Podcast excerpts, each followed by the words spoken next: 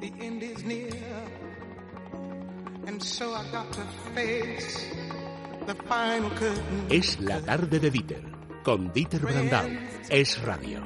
I'll say it clear and state my case, of which I'm certain I've lived a life that's full. I've traveled each and every highway and more, much more than this. I did it my way.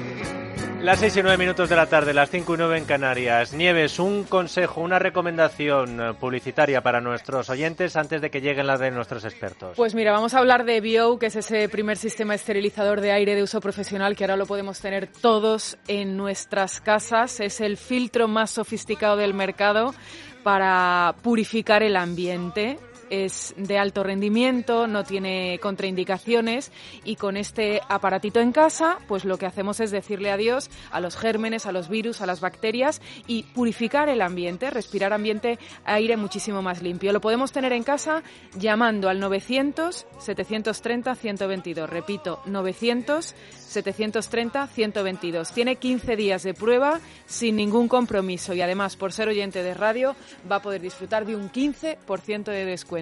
Bio.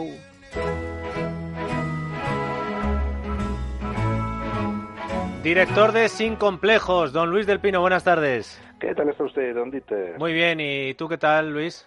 Pues bueno, aquí, como siempre, también bien. Pues oye, chico. No nos podemos quejar.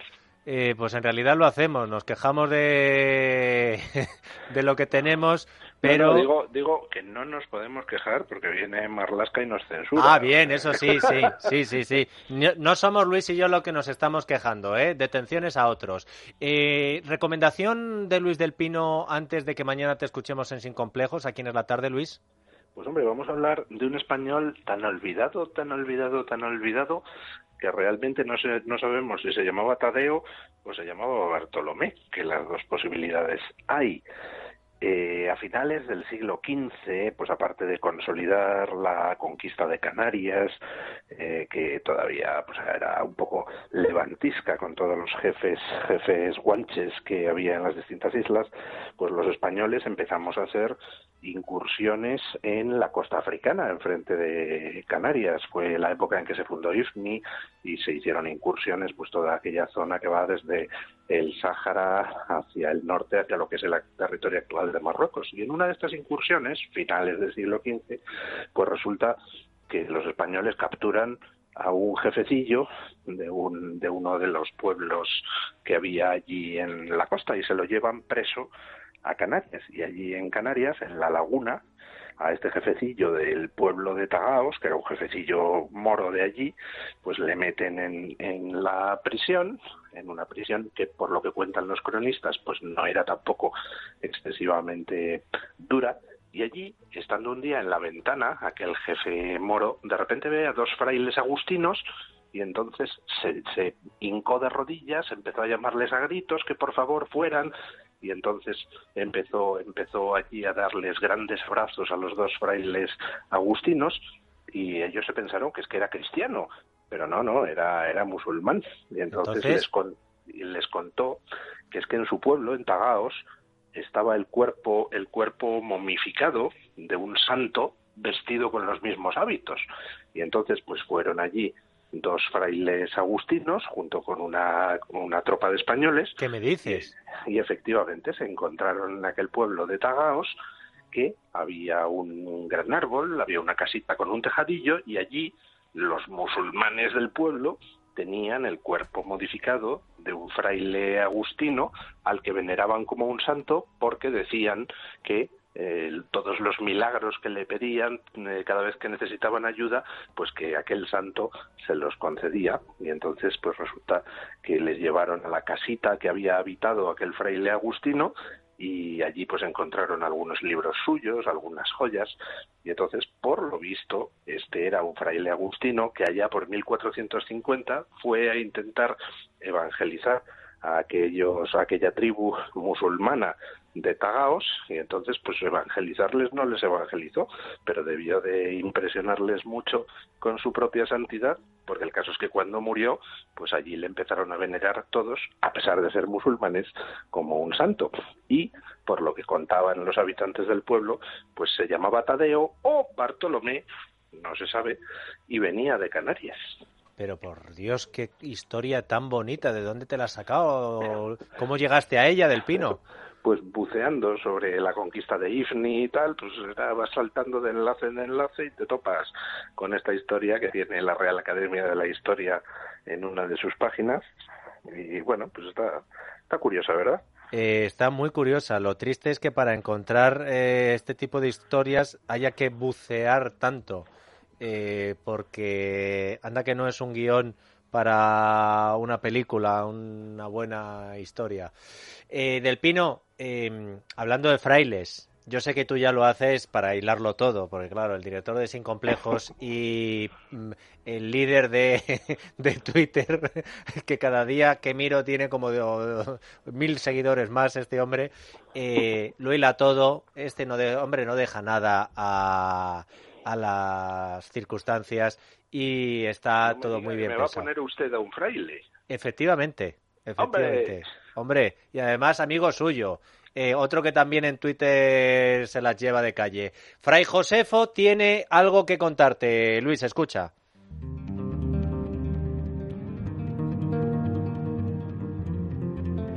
Qué bueno que es Pedro Sánchez. Qué persona más magnánima que nos ha dado permiso de salir de nuestras casas no solo al supermercado, al kiosco o a la farmacia, sino a correr por las calles o a dar una paseata. Gracias, benéfico líder. Gracias, Sánchez. Muchas gracias. Qué bueno que es Pedro Sánchez, que ha puesto estado de alarma y ha evitado que muramos por el virus a mansalva. Qué bueno que es Pedro Sánchez, que por la tele nos habla con un tono compungido que nos enternece el alma. Gracias, benéfico líder. Gracias, Sánchez. Muchas gracias. Qué bueno que es Pedro Sánchez, que nos va a dar una paga que, nosotros pagaremos con más impuestos y cargas. Qué bueno que es Pedro Sánchez que le pide a Europa pasta porque sí, porque lo vale, así, por toda la cara. Gracias, benéfico líder. Gracias, Sánchez. Muchas gracias. Qué bueno que es Pedro Sánchez que por no asustar a España no cuenta todos los muertos que por el COVID la palman y así, con buena intención y ternura, nos engaña para que sobrellevemos este pandémico drama. Gracias, benéfico líder. Gracias, Sánchez. Muchas gracias. Qué bueno que es Pedro Sánchez cuando el luto no declara para infundir optimismo, entereza y confianza. Qué bueno que es Pedro Sánchez que la tragedia soslaya para ahorrarnos la tristeza, la pesadumbre y la lástima. Gracias, benéfico líder. Gracias, Sánchez. Muchas gracias. Qué bueno que es Pedro Sánchez que retira. Qué eficacia tantas mascarillas chungas que a precio de oro compraba con las que los sanitarios, los pobres, se contagiaban. Y es que es bueno Pedro Sánchez hasta si mete la pata. Gracias, benéfico líder. Gracias, Sánchez. Muchas gracias. Qué bueno que es Pedro Sánchez, que da a las teles privadas, desprendido y generoso, subvenciones nada escasas Qué bueno que es Pedro Sánchez, que artistas y cineastas también riega de millones en esta pandemia amarga. Gracias, benéfico líder. Gracias, Sánchez. Muchas gracias. Qué bueno que es Pedro Sánchez que va a proteger a España con perspectiva de género, como el progresismo manda. Qué bueno que es Pedro Sánchez que ha reducido la tasa de los percances de tráfico que tanta muerte causaban. Gracias, benéfico líder. Gracias, Sánchez. Muchas gracias. Qué bueno que es Pedro Sánchez, que evita las mariscadas que tienen de ácido úrico concentraciones muy altas a UGT y a comisiones y a su tropa liberada que hoy no grita sus eslóganes ni despliega sus pancartas. Gracias, benéfico líder. Gracias, Sánchez. Muchas gracias. No sé yo si como en aquel pueblo irán dentro de un tiempo a mantener momificado al que le daba las gracias Fray Josefo. Don Luis, antes de que mañana eh, hables para tus oyentes de Sin Complejos, ¿le quieres decir algo a los oyentes de la tarde? Que sí, sí, continúan aceptando que Sánchez les diga qué pueden hacer a cada hora del día, pues entonces al final van a terminar imponiendo a qué hora nos azota hasta sangrar el vicepresidente Pablo Iglesias. Entonces, pues, yo les invitaría a que se rebelen un poquito, que saquen su cacerola, que es muy útil para que nos oigan. Don Luis del Pino, mañana te escuchamos en Sin Complejos. Un abrazo fuerte. Venga, un abrazo.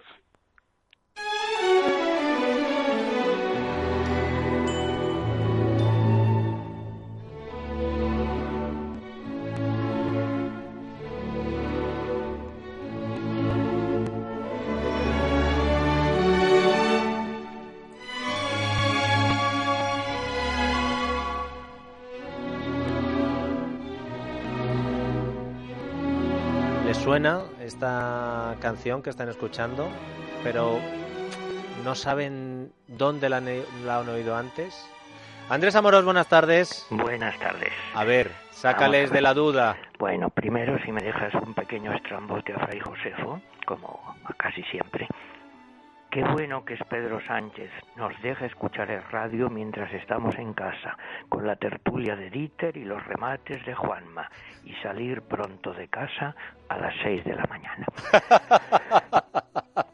que yo ya me pegué un susto cuando oí que los adultos tenían que salir a las seis de la mañana. Digo, bueno, mi mujer la verdad no lo va a llevar eso muy bien. Bueno, vamos a ver. Gracias, Andrés. Un poquito en serio. Esta música es la música que escribió Franz Waxman. Es de una película famosísima, Rebeca, del año 1940, que además puso de moda ese jerseycito, digámoslo así, la Rebequita, que es lo que lleva eh, el señor Simón, por ejemplo.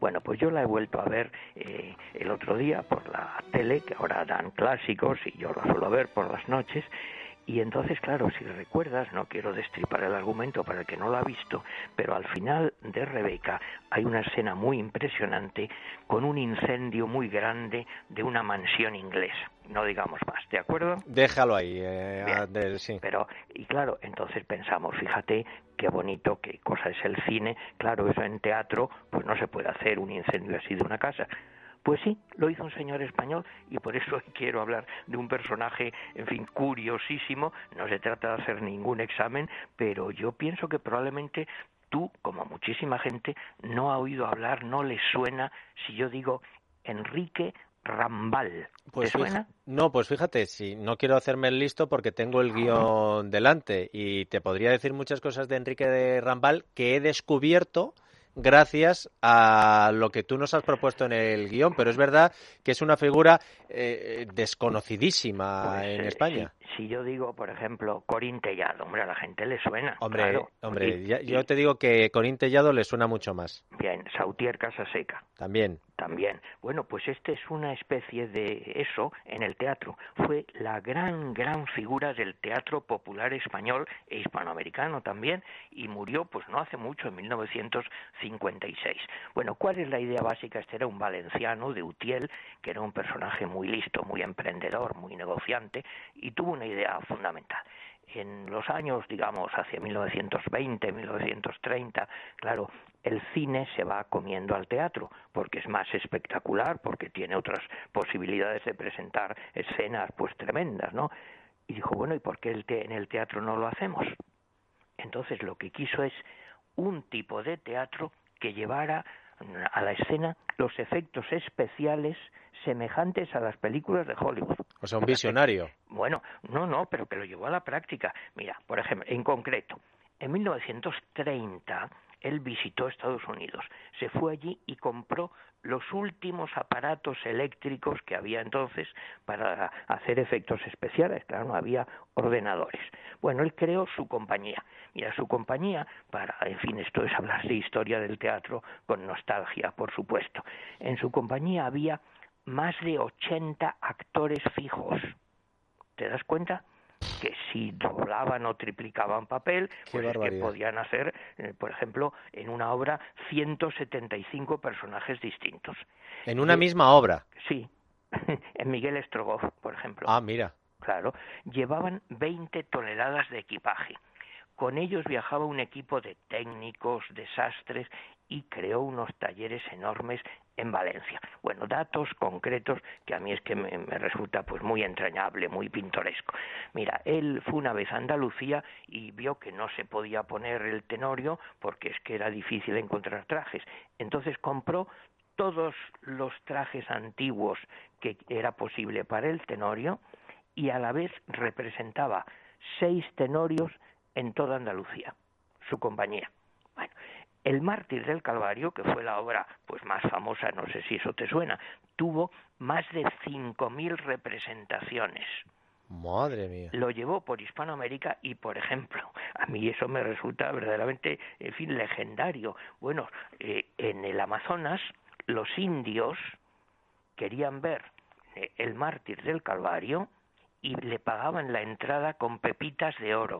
¿En serio? Claro, porque no tenían dinero. Bueno, en total representó, como la Revolución Francesa, 1.789 obras. En Madrid actuaba tres años seguidos. Bueno, y otra historia que es que mm, parece mentira, pero, pero es que es verdad. Mira, entonces en Hispanoamérica había gran afición al teatro español. Entonces estoy hablando años 30, 40, hasta 50, ¿no? Y les gustaba escuchar declamación en español. Llevaba una gran compañía. Y entonces, para ir de un extremo al otro de Hispanoamérica, pues eh, había que ir en barco, se fletaba un barco pero hubo un momento que se peleó con la compañía y entonces la compañía iba en un barco y él fletó un barco para él solo, para ir de Valparaíso, en Chile, al Perú. ¿Qué te parece? Te has quedado. Pero es que, es que este hombre lo hacía todo a lo bestia, a lo grande. una especie de Cecil B. DeMille del teatro. Sí, sí, sí. sí. y... y sobre todo se hizo famoso de lo que se hablaba entonces eran los trucos de Rambal llamaban el, chico de los trucos, el hombre de los trucos. ¿Qué trucos? Pues mira, por ejemplo, en Miguel Strogoff, que te he dicho antes... Sí, que salían 17.000 tártaros eh, en Siberia. Arder un bosque. Ardía un bosque en el teatro. Sí, con árboles de hierro huecos. En las mil y una noches hacía una tormenta de arena en el desierto. En el teatro. En el teatro. Y estallaba un volcán. En 20.000 leguas de viaje submarino se veían los buzos y el fondo del mar. En Rebeca el incendio final. Bueno, en el mártir del Calvario, pues se veía... ¿Los milagros de Jesús o qué? Claro, Jesús andando sobre las aguas del Sobre las aguas en el teatro. Claro. y también la crucifixión. Bueno, y ahí, eh, en fin, esto espero, mi mujer dice, que eso no les va a hacer gracia ninguna, que tú tienes un humor muy raro. Digo, bueno, pues sí, a mí me hace gracia. Mira, lo cuenta José María de Cosío en un libro que además os recomiendo muchísimo, que es divertidísimo, de Antonio Díaz Cañabate, La historia de una tertulia, que él vio a Rambal y estaban representando pues el mártir del Calvario y entre bastidores vio que estaba por allí perdón, yo cuento cómo es la cosa. San Juan Evangelista, que lo representaba pues una jovencita muy mona, y estaba Rambal preparado para que lo crucificaran, vestido con una ros, con unas mallas rosa y fumándose un puro. Y en el pecho tenía ahí la señal de la lanza. En fin, espero no molestar a nadie, pero esto es, es teatro y es así. ¿Qué tipo de obras hacía? Bueno, pues toda clase de obras. Mira, melodramas, por ejemplo, Las dos huerfanitas, clásicos de aventuras, El conde de Montecristo, eh, D'Artagnan. Mucho Julio Verne, escuchado Mucho antes. Julio Verne, Miguel Estrogoff, de 20.000 leguas de viaje submarino. También biografías, que esto era como una educación popular. Hernán Cortés, María Antonieta, mucho policiaco, Sherlock Holmes, clásicos españoles y universales, Cirano de Bergerac, entonces un personaje, bueno, disparatado y ahora viene ya lo que a mí me hace gracia y a lo mejor pues solo me hace gracia a mí, pido muchísimo perdón, pero es que para alguien del teatro eso es absolutamente extraordinario. Mira, él estaba crucificado al final del mártir del Calvario. Y cuando concluía la cosa separaba el brazo que estaba, en fin, clavado allí y decía, mañana dos funciones a las siete y a las once. Desde la cruz. Desde la cruz, sí. Y otra cosa que también es tremendo, claro, la forma de vocalizar la forma de actuar. Y eso tenemos, porque no hay testimonios, pero tenemos, no, hay, testimonios, eh, en fin, el que se pueda escuchar pero sí testimonios escritos. Mira, una cosa que hacía él como intérprete era separar mucho las sílabas. Le decía en una obra, ella está muerta, y decía, no, muerta no, electrocutada. Y todo el mundo se llevó un susto tremendo, ¿eh? Y luego otro truquillo que era intercalar la vocal, una vocal en cada sílaba. Vamos a ver, pongo un ejemplo. El chico y la chica eh, les van, están perseguidos por unos bandidos y entonces encuentran una eh, cueva. Y entonces la chica le dice al chico, pon una roca ahí delante para que no puedan entrar los malvados, ¿no? Y lo que le dice la frase es, atranca la trampa. Pero claro, esa frase, atranca la trampa, para hacerlo más patético, Rambal decía, ataranca la tarampa. Y una vez, eso lo cuenta Cañabate, pues le aclamaron en broma y un gracioso le dijo ¡Barabo! y él contestó ¡Gracias! pero, bueno, eso este, este, hombre, además de ser eh, el director, el productor, el dueño, era el alma de la fiesta. Eh, sí, bueno, si quieren ver algo parecido, les recomiendo un libro y una película maravillosa el viaje a ninguna parte de Fernando Fernán Gómez, porque lo que representa es eso, ese eh, teatro popular que se está, digamos, casi muriendo, que no puede resistir la competencia del cine. Si te acuerdas como Fernando pues, declama maravillosa, señorito, esa forma de actuar antigua. Bueno, mm, esto pues es historia del teatro español, era un teatro popular para un público ingenuo, pero claro, era imposible eh, mantener la competencia con el cine. ¿Por qué? Pues por el desarrollo de los efectos especiales. Imagínate ahora con el ordenador que haría el pobre Rambal. Pero bueno, un personaje verdaderamente extraordinario. Enrique Rambal. Andrés Amoros, gracias por uh, descubrirnoslo a tanta gente. Un abrazo. Un abrazo.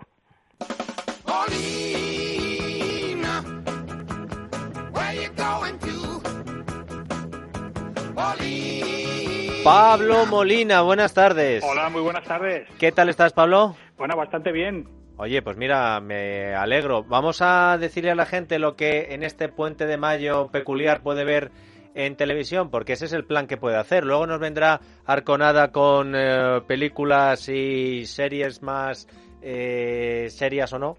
Eh, pero tú qué nos recomiendas?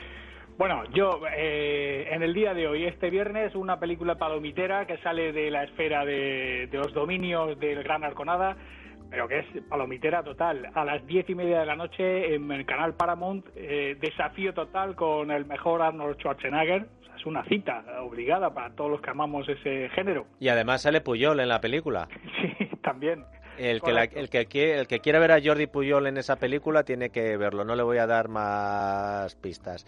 En el día en el que se conoce que Convergencia y Unión eh, oficialmente sentenciada es el partido del 3% y la corrupción, homenaje, ¿qué canal es?